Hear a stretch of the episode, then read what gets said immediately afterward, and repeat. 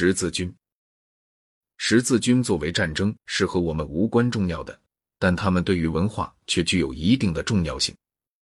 教皇带头发动十字军是一件很自然的事，因为十字军的目的至少在表面上是宗教性的。由于战争宣传和围棋所激起的宗教热情，结果也使得教皇的权力有所增长。另一重要影响便是大量犹太人的惨遭集体屠杀，未遭杀戮的犹太人也每每被夺去财产，并被强制受洗。第一次十字军期间，在德意志有很多犹太人遭到了杀害。在第三次十字军期间，同样的事发生在失心王理查即位时的英格兰。第一位基督徒皇帝的发祥地约克。恰好成为骇人听闻的反犹暴行的所在。十字军之前，犹太人几乎垄断了全欧的东方物产贸易。十字军之后，由于犹太人遭受迫害的结果，这种贸易大部分都落入基督徒的手中。十字军的另一不同影响在于促进了和君士坦丁堡的学术交流。由于这种交流的结果。在公元十二世纪和十三世纪初叶，有许多希腊文文献被译成了拉丁文。人们和君士坦丁堡之间，特别是经由威尼斯人，一直进行着相当数量的贸易。然而，意大利商人之从来不肯为希腊古典劳神，正像上海英美籍商人不肯为中国古典费心一样。欧洲人对于中国古典的知识，主要来自传教士。经院哲学的成长。经院哲学就其狭义来说，早在公元十二世纪初叶便已开始了。作为哲学上的一个学派，经院哲学具有某些鲜明的特征。第一，它被各该作者局限于自己视为正统教义的范围之内。如果他的意见受到宗教会议的谴责，他常常自愿撤销其意见。这完全不能归咎于个人的懦怯，倒是类似一个法官之服从上级法院的判决。第二，公元十二、十三世纪里，人们对于亚里士多德逐渐有了比较全面的认识。在正统教义的范围内，亚里士多德越来越多的被公认为最高权威，柏拉图再也保持不住首要的地位了。第三。经院哲学家都非常相信辩证法和三段论法的推理。经院哲学家的一般品质，与其说是神秘的，莫如说是繁琐的与好辩的。第四，由于人们发现亚里士多德和柏拉图在诸共相问题上意见有所不同，而把这一问题突出的提了出来。然而，假如认为当时哲学家们主要关心的是共相问题，却可能是错误的。公元十二世纪，在这一问题和在其他问题上，同样给产生了许多伟大人物的十三世纪开辟了道路。然而，早期的经院哲学家是怀抱着先驱者的兴趣的，在教条尚未使得思辨过于危险的场合下，尽管人们崇敬亚里士多德，他们也还是有一种精神上的自信和一种自由活泼的理性运用。经验主义方法的缺点是过分强调辩证法时必然产生的结果。这些缺点是漠视事实与科学，在仅凭观察才能决定的事物上偏信推理，以及过分强调语言上的区别和其精微意义。在论柏拉图时，我们曾经述及这方面的缺点，但在经验哲学家中，这些缺点却具有一种更为极端的形式。第一位可视为地道的经院哲学家的是罗塞林。关于他，人们知道的不很多。他大约在公元一零五零年生于贡毕涅，在布列塔尼的罗什讲过学。阿贝拉德即在此地授业于他。公元一零九二年，在莱姆斯宗教会议上，他被指控为异端，因怕那些好动私刑的教士用石头将他打死，而撤销了解说。他逃到英格兰，但在那里却径直鲁莽地抨击了圣安瑟勒姆。这次他逃往罗马，并再次同罗马教会达成和解。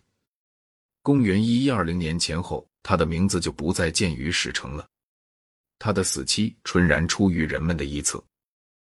除了一封写给阿贝拉德论三位一体的信以外，罗塞林的著作已全部遗失。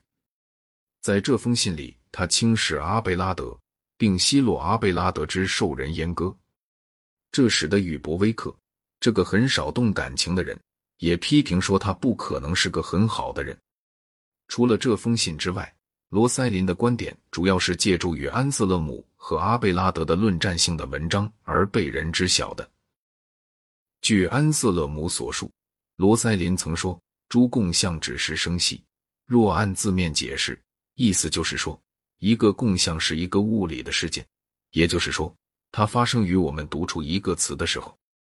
然而，我们却很难设想罗塞林曾做过任何这样愚蠢的主张。安瑟勒姆说：“根据罗塞林，人不是一个个体，而只是一个共鸣。”安瑟勒姆正像一个忠实的柏拉图主义者一样，把这种见解归因于罗塞林只承认可感知的事物之具有实在性。一般说来，罗塞林似乎在主张一个具有部分的整体没有其自身的实在性，而只是一个词，真实性存在于部分之中。这种见解理应把它导向，也许已经把它导向一种极端的原子论。不管怎样，这见解曾使他在关于三位一体的问题上遇到了困难。他认为三位是显然不同的三个实体。而只是由于语言习惯，我们才没有把它说成三位上帝。按他看来，另外一种他所没有承认的见解，据他说，便是说不止圣子，就连圣父与圣灵也都化为肉身。所有这些思辨，只要其为异端，都经他在公元一零九二年的莱姆斯宗教会议上撤销了。我们无法清楚的知道他究竟对诸共相问题作何想法，但无论如何。他显然是某种唯名主义者。他的学生阿贝拉德比他更有才干，也比他更为著名。阿贝拉德于公元一零七九年生于南特附近，在巴黎授业于唯识主义者上波人威廉。